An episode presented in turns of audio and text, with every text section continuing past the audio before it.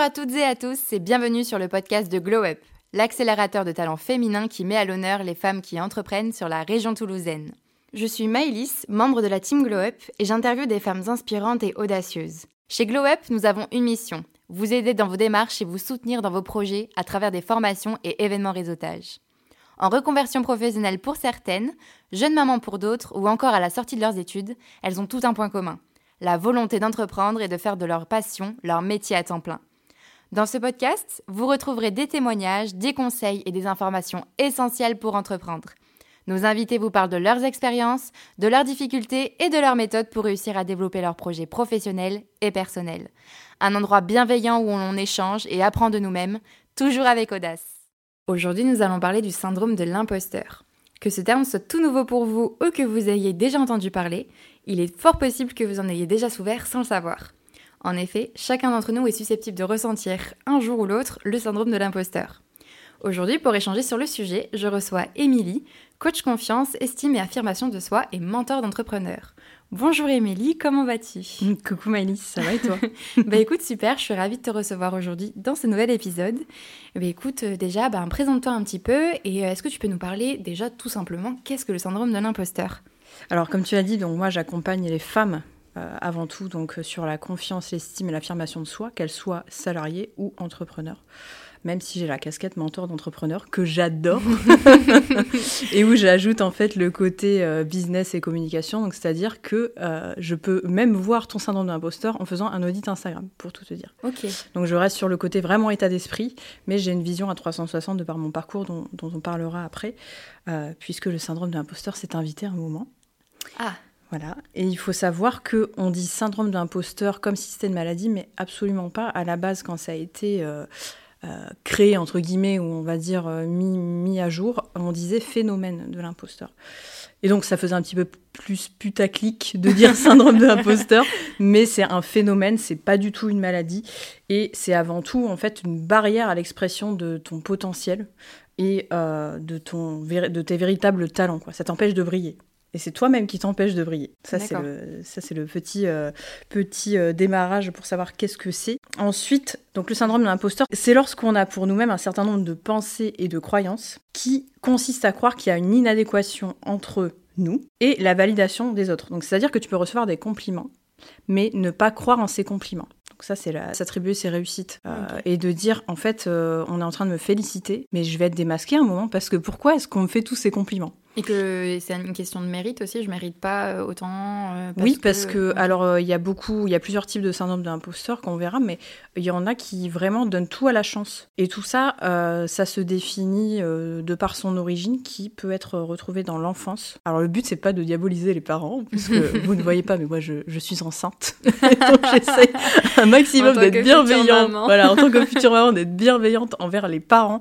peu importe les parents que vous avez eus, il y a forcément eu un truc dans l'éducation qui a fait que aujourd'hui, euh, peut-être que vous ressentez ce syndrome de l'imposteur là. Le but, comme je vous disais, c'est pas de diaboliser les parents, c'est absolument pas du tout le cas, mais c'est de se dire comment est-ce que je peux comprendre par quoi je suis passée et les conséquences que ça a eu aujourd'hui. Et déjà, mettre des mots là-dessus, ça aide. Donc en termes d'environnement familiaux, il y en a quatre. Il y a le fait d'avoir idéalisé l'enfant, donc c'est-à-dire que euh, l'enfant, il va intégrer le fait qu'il est parfait, et que s'il fait une erreur, s'il échoue, c'est un imposteur. Donc voilà, par la suite, ça peut euh, dériver en syndrome d'imposteur à l'âge adulte. Ensuite, il va y avoir l'absence totale de valorisation, donc un enfant qui ne serait pas valorisé pour ce qu'il fait, et donc il a un problème à la fois de confiance et d'estime. Petit spoiler alerte, il y a une différence entre les deux. la comparaison entre enfants aussi, donc c'est-à-dire quand tu es dans une fratrie, par exemple, ou alors euh, le fait que l'enfant il reçoit pas les mêmes compliments à la maison et à l'école. Ça, tu vois, c'est un truc qui peut faire que. Par exemple, un enfant qui soit bon à l'école, qu'il ait des félicitations de sa maîtresse ou etc. et qu'à la maison il n'ait pas autant de reconnaissance? C'est ça, exactement. Donc en fait, lui, il ne comprend pas que c'est bien ce qu'il a fait. Donc il va intégrer le fait que euh, peut-être que c'est pas si bien que ça. Tu vois, on se met beaucoup d'étiquettes aussi quand on est petit, genre euh, ça, ça, si tu fais ça, t'es gentil, si tu fais ça, t'es méchant. Tu vois ce que je veux dire? Et ça, c'est des trucs qui peuvent euh, avoir un impact sur l'estime de soi après à l'âge adulte. Et puis en plus, il y a des parents, enfin après ça, chacun a une éducation différente, mais il y a des choses pour lesquelles tu vas féliciter ton enfant. Enfin, des parents vont avoir plus de facilité à féliciter leur enfant pour certaines petites choses, et d'autres parents vont pas du tout féliciter, et ils, vont en attendre beaucoup plus. Ouais, c'est ça, c'est hyper subjectif au final. ça. Et donc ça peut donner après euh, un, un profond manque d'estime de soi. Et le dernier, c'est le profil de l'enfant, donc c'est-à-dire s'il est surdoué, HPI, etc. En fait, pour lui, tout est, enfin, il a sa propre logique, mais du coup, c'est pas forcément valorisé dans notre environnement euh, familial parce qu'on le voit pas forcément comme euh, des compétences reconnues. Donc, du coup, il va se dire, bah, en fait, ce que je fais, est-ce que c'est bien, pas bien? Est-ce que je suis légitime, pas légitime à euh, réussir? Parce que généralement, le syndrome de l'imposteur, ça c'est la bonne nouvelle, c'est des gens qui, euh, au final, ont des bons retours, ont des retours positifs, mais ont l'impression qu'ils ne les méritent pas, donc qu'ils ne sont pas légitimes à les recevoir. Donc c'est tout le, c'est tout le paradoxe. C'est tout le paradoxe. Tu as l'air de t'y connaître beaucoup au syndrome de l'imposteur. Quelle est ta propre expérience face au sujet? Est-ce que tu en as déjà souffert du syndrome de l'imposteur? Est-ce que tu le traites dans ton activité tous les jours? En tant que coach, par exemple Est-ce que tu es confronté au fait que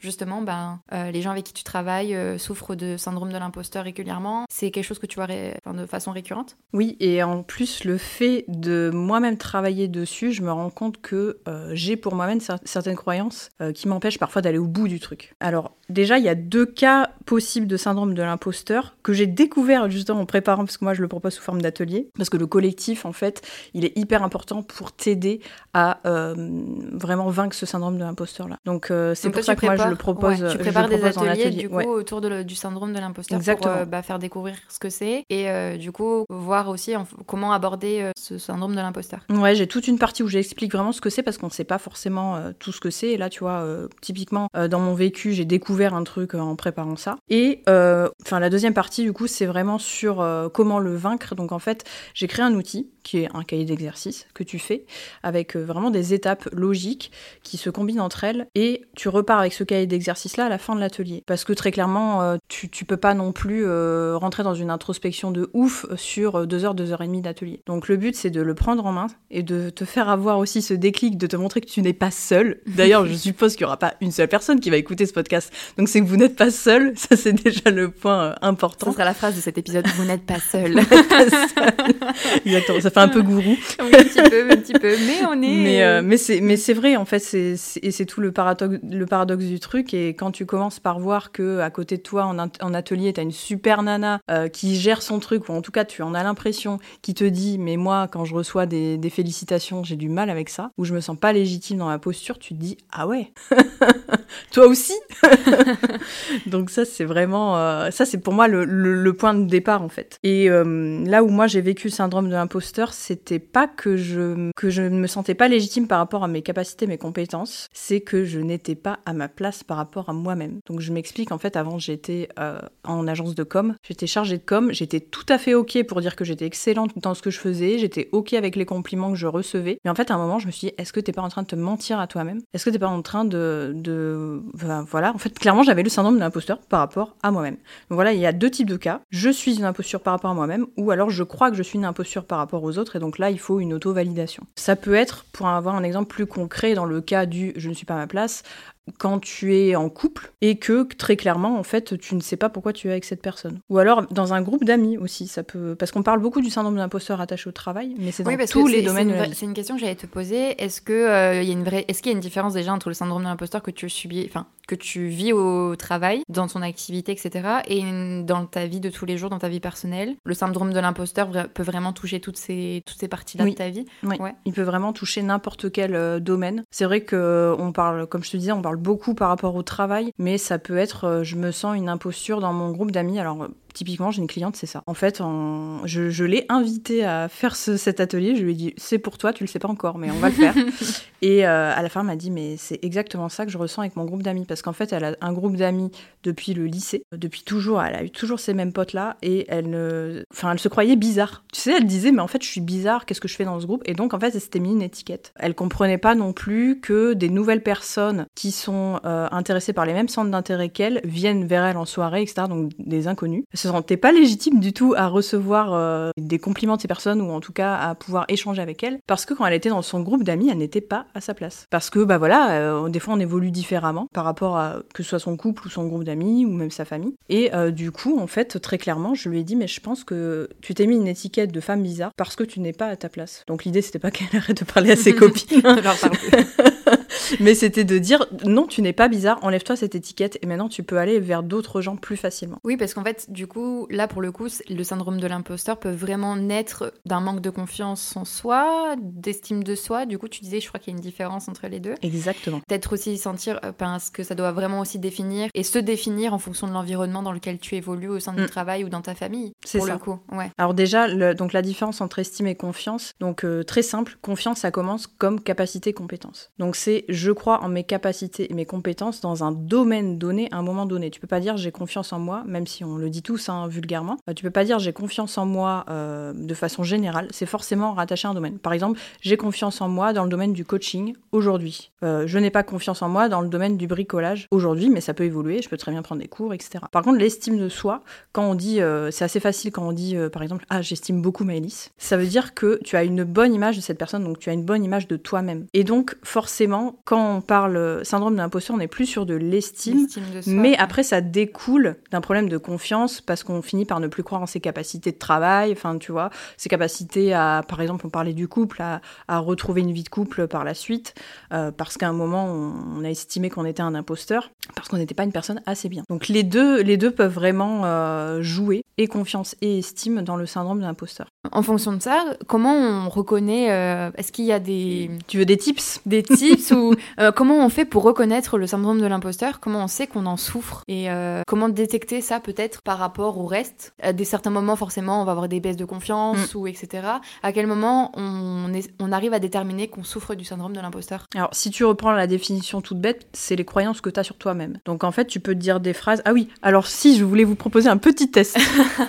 Comme ça, si vous dites oui à une des affirmations, c'est très certainement qu'il y a un truc à creuser. Après, on n'est pas là pour se mettre des étiquettes, on est là pour trouver des solutions. Ah, j'adore, on fait un test en direct. J'espère que nos auditeurs, nos auditeurs, sont prêts. On va faire un petit test en direct pour savoir si vous souffrez du coup du syndrome de l'imposteur. Exactement. Alors, la première affirmation, ce serait j'ai du mal à accepter les compliments, je me dénigre, je me dévalorise. Ensuite, j'ai du mal à m'approprier mes propres succès, mes propres réussites. Ensuite, il peut y avoir, je suis anxieuse à l'idée d'être évaluée ou euh, d'avoir un retour client, parce que là, on parle à, des, entrepreneurs. Ensuite, il y a, euh, j'ai peur de ne pas pouvoir reproduire un succès déjà réalisé, parce qu'en fait, vous pensez que c'était de la chance, donc vous avez peur de euh, qu'on vous redemande la même chose, ce qui est totalement paradoxal. Hein. là, je suis sûre que vous êtes en train de sourire, on vous dit ah oui, je me reconnais là. Ensuite, il y a la peur de l'échec, mais aussi la peur de la réussite. Parce que oui, on peut avoir peur de la réussite. Et donc, euh, après, de cela peut découler plusieurs choses du type, je suis paralysée dans mes actions, donc je procrastine. Et le dernier point, ce serait, j'ai l'impression de m'auto-saboter dans mon projet et euh, d'être ma pire ennemie. Moi, c'est un truc dans mes clientes que je revois le plus. C'est euh, le fait de, s'auto-saboter. Par exemple, tu es en appel découverte, parce que j'accompagne beaucoup de... Je coach des coachs. et euh, j'en ai beaucoup qui me disent, mais j'ai l'impression de m'auto-saboter. En fait, je n'arrive pas à me vendre. Donc ça, ça peut être des pistes vraiment pour vous aider. Et ça, ça se manifeste par plusieurs types. Donc, la bonne nouvelle de ces types de, de comportements du syndrome d'imposteur, c'est qu'ils ont tous des points positifs et des points négatifs. Donc ça, déjà, c'est la bonne nouvelle. Encore une fois, l'idée, c'est pas de, du tout de diaboliser le syndrome d'imposteur, c'est de se dire en quoi il peut m'aider à me développer personnellement. Ça, c'est la psychologie positive. qui n'est pas... Euh, alors, euh, bon, ça, c'est un autre débat, mais on croit des fois que la psychologie positive, c'est enlever tout le négatif. Moi, je vous dis pas du tout, c'est de le prendre, lui dire qu'est-ce que tu es en train de me dire là, et oui, de te, de, te dire qu'il peut te servir dans, ta propre transformation. Mais euh, en aucun cas de dire, oulala, là là, je le range au fond d'un tiroir, de toute façon, ça va te revenir en pleine tronche comme un boomerang. Encore pire. C'est un peu l'effet boule de neige aussi, tu le mets de côté, ça va arriver encore plus gros à la fin. C'est vrai. Donc voilà, à l'issue de ce petit test, euh, si vous voulez en savoir plus, du coup, il y a quatre types plus un, vous allez comprendre pourquoi je dis ça, euh, de syndrome de l'imposteur, donc de comment ça peut se manifester. L'idée, encore une fois, c'est pas de se mettre une étiquette, s'il faut, vous allez vous reconnaître dans un ou dans plusieurs. Euh, c'est vraiment de prendre ce que vous pouvez prendre de positif là-dedans et de dire, bah ouais, en fait, je me sens concerné par ça et ça peut donc m'aider de travailler sur syndrome d'imposteur. Donc le premier, c'est le perfectionniste, c'est-à-dire qu'il va ressasser sans cesse la moindre erreur et il peut produire des résultats au top, le côté positif, comme on a dit, mais il y a du mal à apprécier la vie parce que jamais rien n'est parfait. Donc ça, c'est côté négatif. Ça, c'est dur à accepter que rien n'est parfait. Hein. Même surtout dans le travail et quand c'est son, et quand c'est son activité, on, a, on a envie justement d'être très pointilleux, que tout soit parfait pour que ça plaise d'être au mm. top du top. Alors qu'en fait, c'est, ça sera jamais au top du top, même dès le début, quoi. Et, du coup, tu vois, on est, comme on en parlait tout à l'heure, tu t'en viens à procrastiner des fois. Oui, oui. Clairement. Ou, euh, t'es paralysé. Et d'avoir peur de que ça soit pas parfait et comme tu disais tout à l'heure, on arrive à plus rien faire. On n'est pas réalisé et on fait plus rien du coup. Ouais, exactement. Et on se lance pas, on est bloqué, on, est, on s'auto-sabote en fait. Et oui. Ouais. donc tu vois, tu as, réussi à relier vicieux. avec un type euh, Ouais. plusieurs affirmations que j'ai dit aujourd'hui, donc euh, Ouais. enfin que j'ai dit juste avant. Et en fait, tu peux le faire euh, pour toutes les autres là que je vais citer. Tu peux relier plein d'affirmations à ça. Donc le deuxième, par exemple, c'est le travailleur acharné. Donc lui, il va culpabiliser quand il travaille pas. Et donc point positif, il a une capacité de travail qui est aussi hors norme que le point négatif, que sa capacité à faire des burn-out. Parce qu'il va se surcharger de travail. Et par exemple, euh, alors quand, quand tu es indépendante, euh, ça peut être le fait de te dire, euh, bah en fait j'ai terminé ma journée, mais il est que 15 heures. Ah bah non, il faut que je continue de travailler. Mais si tu as terminé toutes tes tâches, tu vois ce que je veux dire? Donc ça c'est le, le Ouais. travailleur acharné. Ensuite, tu as le naturellement bon. Donc en fait, il a toujours eu des bons résultats. On parlait de l'enfance tout à l'heure, hein, ça peut être le cas. hein. Il a toujours eu des bons résultats sans avoir trop à travailler. Donc il croit que s'il va fournir des efforts, eh euh, ça va pas forcément le faire. Donc la bonne nouvelle, c'est que il y a toujours des bons résultats, mais il va avoir du mal à prendre des risques. Donc on en revient à cette idée d'être un peu paralysé. Et euh, pour lui, son succès, il est dû à la chance. Tout à fait. Parce que ça a été tellement facile pour lui d'arriver là où il en est qu'il se dit bah c'était la chance, c'était pas moi. Il y en a Donc je suis pas la légitime. chance, c'est un concours de circonstances. Voilà, euh, c'est ça. ouais. Donc pourquoi tu me fais un compliment? Non, je suis pas légitime. La c'était logique. C'était enfin voilà. Et après il y a euh, le jamais assez expert. Donc ça on le voit énormément avec les nouveaux métiers où en gros tu peux te lancer très très vite dans le monde de l'entrepreneuriat. Et donc du coup bah, tu te dis en quoi je suis légitime Euh, il y en a ils font 5 ans d'études pour être ingénieur et avoir un métier euh, ou même plus. Et moi euh, j'ai limite fait un an ou alors c'est ma propre expérience qui m'a permis de me lancer. Je suis totalement autodidacte. Et du coup j'ai du mal à recevoir des compliments. Je me sens jamais assez expert. Donc dans le monde du salariat ça peut être quelqu'un qui ose pas postuler alors qu'il est autodidacte. Mais c'est quelqu'un, bonne nouvelle, qui a vraiment une grande capacité Mais c'est jamais assez selon lui. Il faut toujours euh, le dernier diplôme, la dernière certif, euh, la dernière Il formation. se sentira jamais assez euh, expert et assez professionnel dans son domaine. Et on en être, revient à l'idée du, du coup, il va pas au bout de ses actions, Ouais.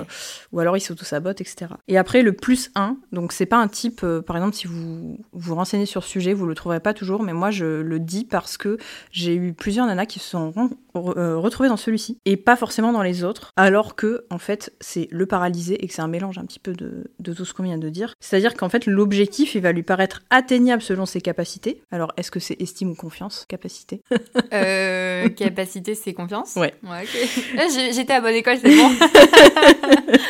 C'est bon, tu as ton diplôme. J'ai- Trop chouette. Mais en fait, il est paralysé par la peur de pas être à la hauteur. Et donc certainement peut-être par la peur qu'on lui redemande après, parce que c'était de la chance, etc. Ouais. Donc ça, tu vois, c'est le coup, là, cercle vicieux. c'est de, savoir qu'on a les capacités, mais de pas être 100% confiant. Enfin, avoir Ouais, pas là 100% c'est vraiment pour, confiance. ouais, pour le coup, c'est vraiment pour confiance en soi. ouais. euh, je vais y arriver en fait Mm. et d'être sûr de soi euh. après il y a peut-être aussi j'ai- souvent entendu euh, tu parlais tout à l'heure de, de remettre aussi toute la, la réussite à la chance il y en a beaucoup aussi qui disent non mais c'est parce que je travaille beaucoup et donc ça en découle aussi donc il y a aussi ce, ce paradoxe là En fait, le, le cercle vicieux, c'est que peu importe ce que tu vas faire quand tu as le syndrome d'imposteur, tu vas toujours parvenir à tes fins.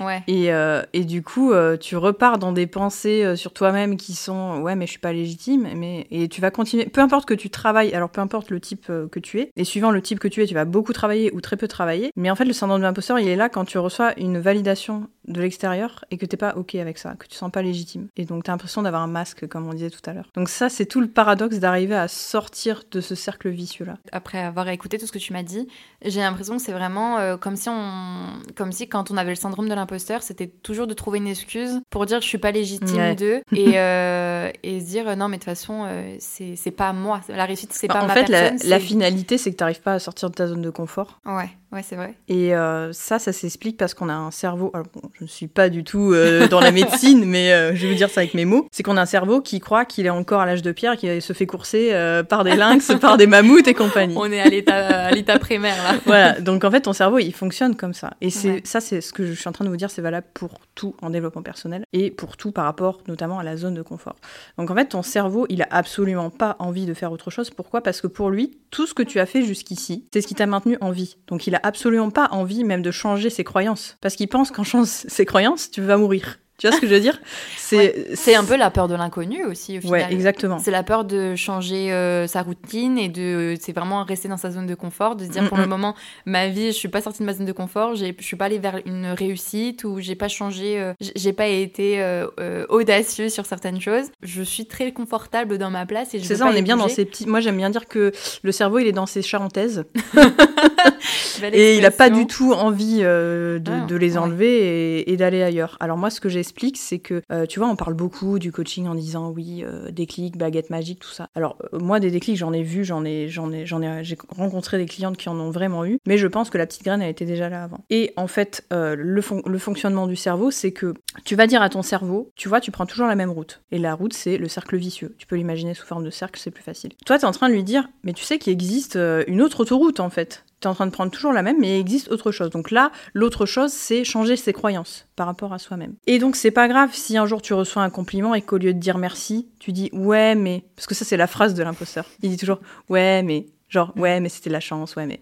Et en fait, rien que le fait de lui dire, c'est pas grave si tu continues à dire oui, mais. Mais il sait qu'il y a une autre voie qui existe. Et un jour, il va la prendre, cette autoroute. Il va dire ouais, merci, c'est vrai. C'est vrai, j'ai bien bossé, c'est vrai, enfin voilà, c'était top ce que j'ai fait, je suis content de moi. Et peut-être que la fois d'après, il reviendra dans ses vieux travers et qu'il dira oui, mais, mais c'est pas grave, il saura ton cerveau qu'il a osé dire merci à un compliment, qu'il n'en est pas mort, et donc il peut recommencer à tout moment. Et là, tu as grandi ta zone de confort. Donc c'est ça que je veux vraiment faire passer, en tout cas dans tous mes coachings au sens, au sens large, c'est vraiment d'être bienveillant envers soi-même. Et ça passe par là, ça passe par le fait que ton cerveau, il fonctionne tellement d'une certaine façon qu'il faut l'habituer à autre chose. On dit même que le coaching, c'est euh, manipuler son cerveau de façon positive. Est-ce que ce syndrome est un peu, c'est un peu la peur de l'inconnu pour le coup? Ouais, je dirais que suivant les situations, en tout cas, ça peut être la peur de l'inconnu. Et euh, est-ce que tu ressembles, après toi tu travailles surtout avec des femmes et des entrepreneurs, Ouais. Euh, est-ce que tu sens qu'il y a euh, des personnes qui sont plus sensibles euh, que d'autres à ce syndrome de l'imposteur? Toi tu disais du coup tu es coach et mentor pour les entrepreneurs.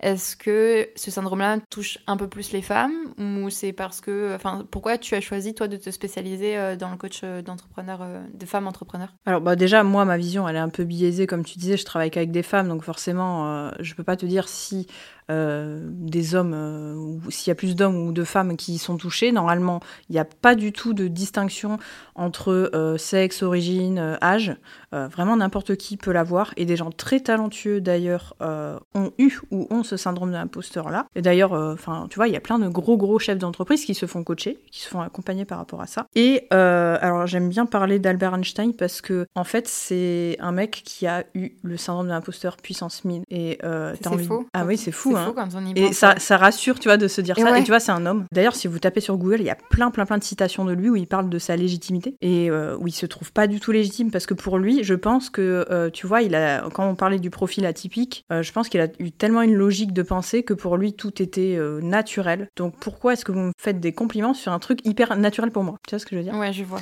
donc là, bon, donc déjà non, il n'y a pas homme ou femme. Je dirais que peut-être qu'on a moins honte en tant que femme d'en parler, parce que quand ouais. t'es petit garçon, on te dit il faut pas pleurer, il faut être fort, il Ouais. faut être fort mon fils. Oui, là, bah, après, on, on en revient toujours aux différences. euh, après, voilà, on en revient toujours aux différences euh, dans la société, Ouais, dans et en entreprise, etc., en éducation. Alors, tout le monde continue encore et encore à s'éduquer euh, sur le sujet. Mais c'est vrai que c'est des choses qu'on retrouve peut-être plus facilement chez les femmes, pour le coup, parce qu'elles sont plus de nature à, à se dire, bon, euh, là, il y a un souci, je, je souffre du syndrome de l'imposteur. Ou peut-être qu'elles elles sont plus rapides à déterminer qu'elles en souffrent. Et moi je pense vraiment qu'il y a cette idée d'avoir un peu moins honte de, de parler de ses failles quand t'es une femme. Ouais. Bon, après c'est peut-être une croyance que j'ai moi-même. hein. Mais Après, c'est euh, peut-être aussi les croyances qu'on a, euh, que, Ouais, nous- ou que la société nous a inculquées aussi. ouais. Mais en tout cas, euh, en tout cas, moi, c'est, oui, en effet, je le travaille qu'avec des femmes. Je pense que ça, tu vois, c'est un truc où euh, j'ai dû travailler sur mon syndrome de l'imposteur parce que j'avais des croyances du genre que si je, si je me, fermais, si je me nichais que pour les femmes, je perdais plein de clients et que du coup, enfin, je sais pas trop comment expliquer par rapport au syndrome de l'imposteur. Je me perds moi-même dans mes. T'en t'en as souffert du coup toi aussi du syndrome de l'imposteur? Bah, je pense que ouais, tu vois, parce que plus je grattais sur euh, en créant l'atelier et plus je me disais, euh, bah en fait, tu vois, ça tu le fais. Des fois, en fait, exemple typique. Toujours par rapport à cet atelier. J'ai créé l'atelier. Il y avait plein de gens qui m'ont dit je suis intéressée. Et au début, je n'osais pas aller les voir en leur disant coucou, il est prêt. et pourquoi? Peut-être parce que j'avais peur de la réussite pour le coup. Tu vois, on parlait de la différence entre peur de l'échec et peur de la réussite. Mais la réussite, euh, bah, c'est comme le bonheur. Hein. Des fois, ça fait peur. Ça fait peur. Parce que tu dois enlever plein de croyances que tu as. Enfin, tout ce dont tu es habitué à, à voir, à entendre, à vivre, tu vas devoir le supprimer un moment ça fait peur parce qu'il y a quoi après, tu vois ouais, C'est la peur de l'inconnu, je veux dire. C'est ça. Euh, puis on revient aussi à l'inconnu et euh, à la question du mérite encore. Mm. Est-ce que je mérite euh, cette réussite-là? Est-ce que j'ai assez travaillé pour Moi, c'était plus en termes d'organisation, tu vois. Mm. Genre, ah ouais, mais attends, si je cartonne demain, comment je m'organise Je fais quoi après? Mon Dieu Ma vie, Mon équilibre vie pro, vie perso, tout ça. Je suis pas prête à. Et après, c'est une question aussi d'être prêt. Est-ce que je suis prête à réussir? Est-ce que je suis prête. Ouais, c'est ça, mais je pense qu'on se pose pas assez la question parce que ça peut être mal vu d'avoir peur du bonheur, d'avoir mm. peur de la réussite, etc. Et je pense que j'avais ce truc encore que j'ai réussi à gratter. Et je te jure, une fois que j'ai gratté ça, je... enfin, à 50%, les personnes, ça c'est vraiment un type d'entrepreneur, c'est que les personnes qui, sont, qui viennent à mes ateliers, à 50%, c'est des personnes que je suis allée chercher. Donc est-ce que je, vraiment, aujourd'hui, je me dis, est-ce que vraiment il fallait que je m'assoie sur 50% de mon chiffre d'affaires? Enfin, tu vois, c'est énorme quand même. Donc, euh, allez-y, soyez proactive.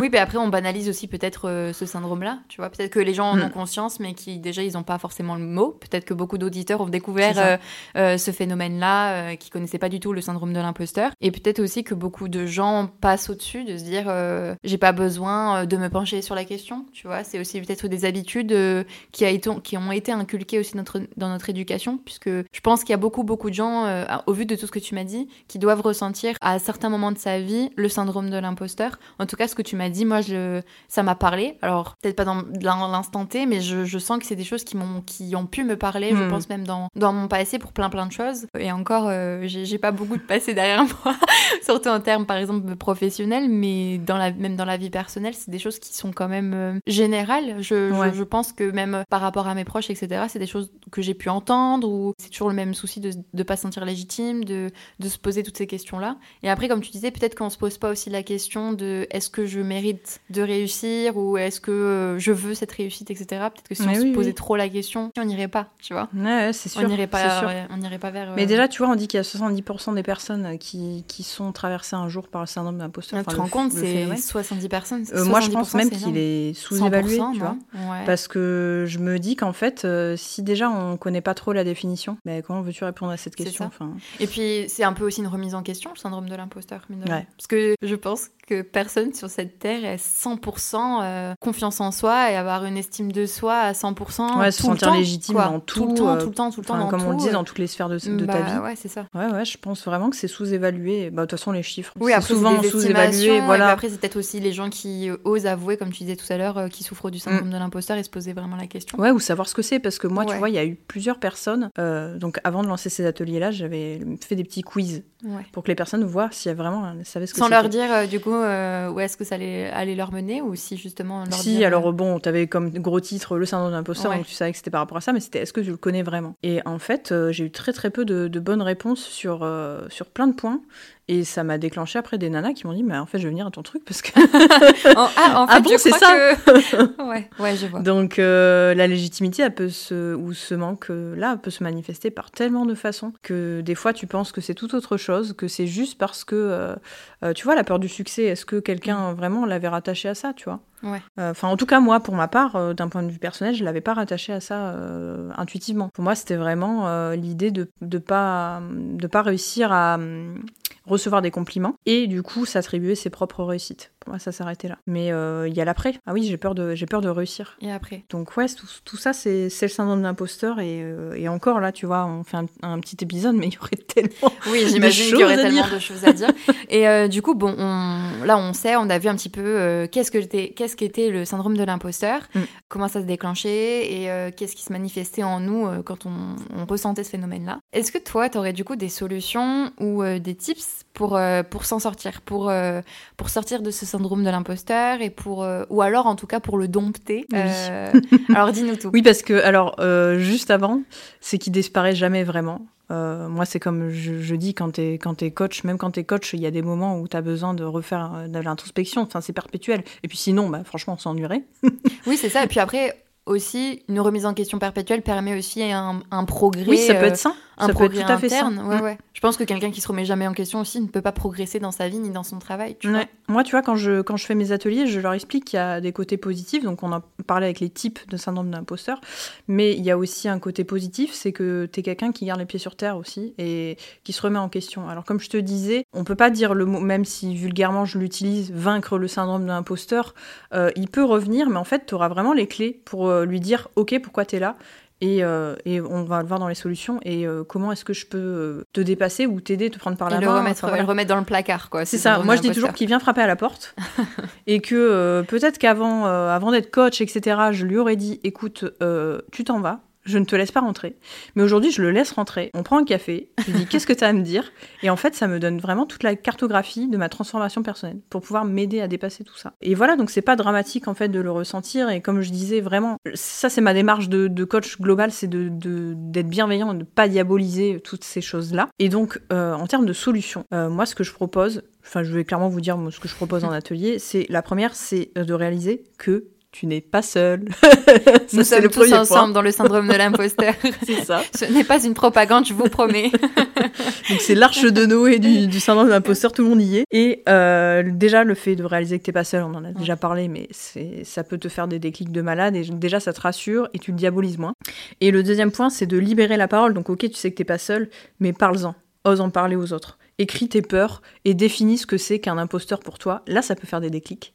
Parce que par exemple, euh, je dis n'importe quoi, pour moi, un coach imposteur, c'est quelqu'un qui euh, n'est pas du tout bienveillant, qui en a rien à faire du bien-être de ses clients, mais qui s'est dit tiens, le dev perso, c'est un truc qui fonctionne bien en ce moment. Ben, y a un business. Il y a un business.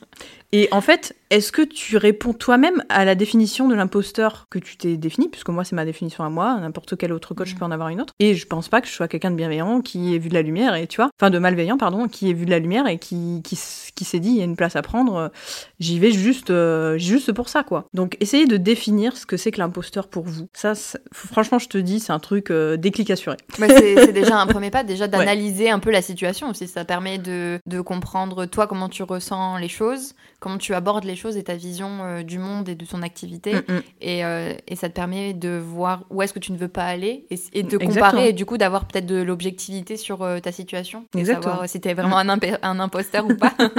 Et encore une fois, il n'y a, pas, y a pas à comparer, là, c'est vraiment ta définition à toi. Et le troisième point, ce serait te reconnecter à ta mission d'entrepreneur. Donc, c'est-à-dire qu'en fait, des fois, donc je parle par exemple pour le perfectionniste, il va ressasser le moindre détail parce que il a enregistré un podcast euh, Glow Up et qui vient de dire euh, bienveillant au lieu de malveillant, par exemple, tu vois. Et il va ressasser ça, il va ressasser ça, il va se dire punaise, mais qu'est-ce que je suis bête, en plus j'ai des notes et en plus je me trompe. Mais en fait, pourquoi est-ce que tu es venu faire ce podcast? Bah, Pour aider les autres. Donc, Mm. tu vois, c'est le fait de se reconnecter à sa mission, tu te dis, ah oui, bon, on s'en fiche que j'ai bégayé un moment. Tu vois ce que je veux dire? vois, Je prends vraiment des exemples très concrets. hein.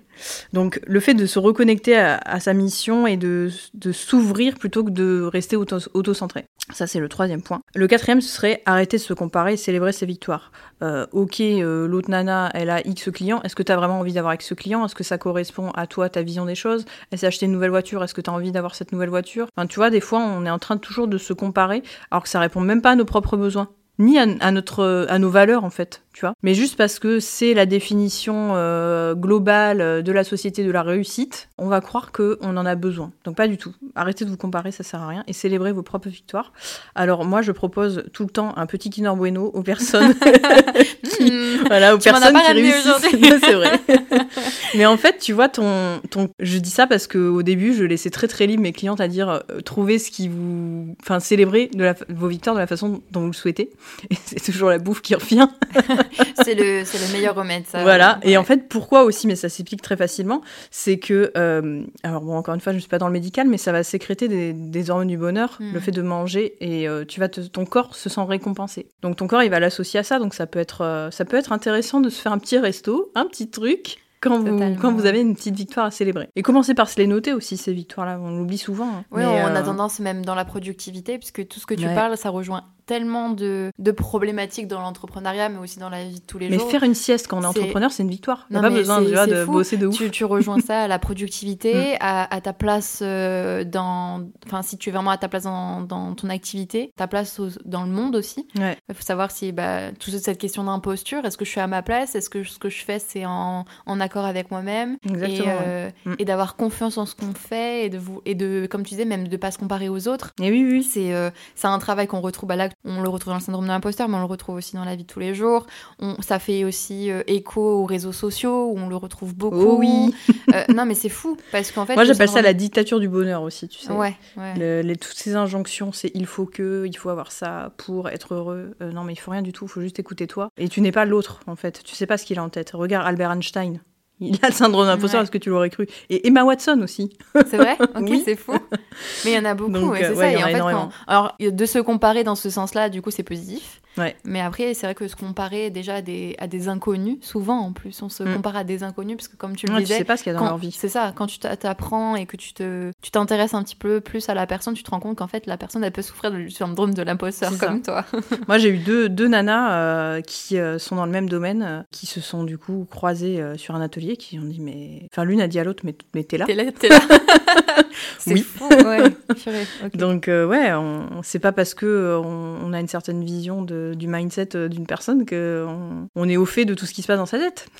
Ouais. Et heureusement parce que déjà on en a assez avec ce qu'on a dans la nôtre. Donc Non, mais c'est ça. Puis avec tout ce que la société aussi nous inculque, tu Ouais. vois, qu'il faut qu'on soit comme ça. Et puis tu te compares aux autres parce que tu dis, bah, c'est la normalité. Euh, les réseaux sociaux ont fait une grosse vague là-dessus aussi. Euh, Ah là, les dernières ouais. tendances, c'était le body positive, je le pense beaucoup. Mm. Alors, ça a été une, c'était une vague euh, plutôt positive, mais en fait, quand tu prends du recul, tu te dis, le body positive, c'est, c'est d'être en accord et de devoir s'accepter obligatoirement, alors qu'en fait, il y a des gens qui ont, qui pas à s'accepter et c'est ok. Et, oui, euh, et ça fait vraiment écho à tout ça. Et euh, c'est, non, mais c'est fou. En fait, il y a ça, tu rejoins ça à tout, à la productivité. Ah oui, ouais, ouais. euh, parce qu'au final, si tu souffres le syndrome de l'imposteur, t'es pas productif. Mm.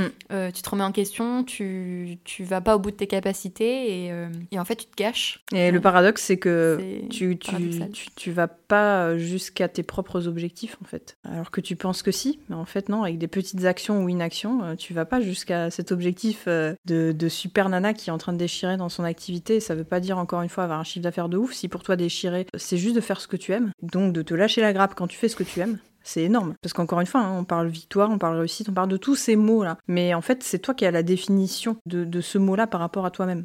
C'est comme euh, quand on parle euh, de, de- Alors bon, je rattache ça à l'hypersensibilité, je dis toujours, qui est-ce qui peut dire que mon 10 sur 10, c'est ton 10 sur 10 à toi Tu vois ce que je veux dire? Donc on a tous notre échelle de la réussite, notre échelle de... de, de- bah là, je parlais d'émotion, enfin, de confiance aussi. Euh, Peut-être que ton 9 à toi, c'est pas le même que le 9 de la voisine, donc Ouais. ça sert à rien de se comparer. Faire vraiment une introspection même de soi et savoir euh, quels sont tes objectifs et, et peut-être arrêter aussi de se comparer aux autres. C'est ça. Ouais. Et après, le but, c'est pas d'arriver à, à le crier euh, en story Instagram, c'est ce que je dis à mes clientes, parce que je leur laisse des petits défis à la fin, Ouais. de, à la fin de l'atelier. Mais c'est déjà d'être OK avec toi-même, de dire, bah ouais, pour moi, c'est une réussite. C'est ma définition de la réussite. Si tu as eu un appel découverte euh, qui s'est bien passé, je reprends cet exemple-là, ouais, c'est bah, une réussite. Encore une fois, on parle pas en- forcément en termes de chiffre d'affaires. On parle de se reconnecter à, à sa mission d'entrepreneur. Et le dernier point, euh, pour vraiment euh, solutionner ce, ce syndrome de l'imposteur-là, bah, c'est agir, tout simplement, parce qu'on parlait qu'on pouvait paralysé, exactement. Donc comment est-ce qu'on agit en prenant, donc je parlais par exemple d'écrire ses peurs, euh, etc. Tu reprends tout ça, tu reprends toutes les pensées, ou peut-être tu peux même écouter toute une journée tes pensées, les pensées que tu as envers toi-même, et euh, te dire comment est-ce que ces pensées négatives, ces croyances euh, qui me limitent, peuvent être la cartographie de ma propre transformation. Parce qu'en fait, si tu le regardes pas en face, tu sauras pas vers quoi, tu- enfin, ce que tu dois dépasser dans un premier temps. Et en fait, tout ça, ça va t'aider. Et encore une fois, comment est-ce que je peux dépasser ces pensées-là? Bah, En agissant. Passons à l'action. Voilà. On arrive à la fin de cet épisode. Euh, moi, j'ai une dernière question. Je répète toujours la même chose, mais j'adore poser cette question. Euh, quel serait toi ton conseil pour nos auditeurs du coup, pour euh, qui pensent souffrir de, du syndrome de l'imposteur? Quel serait ton conseil pour aborder et avoir une approche euh, bénéfique pour soi? Envers le syndrome de l'imposteur Et quels seraient du coup tes tips résumés euh, pour euh, pas le vaincre, mais du coup le plutôt le dompter? Alors, j'ai un peu triché, j'en ai trois. Est-ce que c'est grave, docteur? C'est très bien. Trois, ça passe. Je suis ok. ça sera trois fois Donc, plus euh, bénéfique pour nos C'est auditeurs. ça. Donc déjà, le meilleur conseil, c'est oser en parler, comme on disait. Ensuite, je m'adresserai donc aux perfectionnistes. Ne cherchez pas la perfection et acceptez l'échec. Et ensuite, je dirais, faites la liste de vos victoires ajoutez un peu de glow à votre vie parce qu'il est temps de briller. C'est beau et puis belle... yeux. quelle belle référence à Glow Up. Exactement. J'adore, je suis très fan. Bah écoutez, sur ces belles paroles, je te remercie Émilie euh, d'avoir euh, partagé le micro avec moi aujourd'hui pour cet épisode. Merci à vous qui écoutez ce podcast. On se dit à très bientôt pour un prochain épisode de You Glow Girl. En attendant, vous pouvez aller suivre Glow Up sur nos réseaux sociaux. Je vous mets bien évidemment les réseaux sociaux d'Émilie en barre d'infos. On vous embrasse et on vous dit à très bientôt pour un prochain épisode. Merci.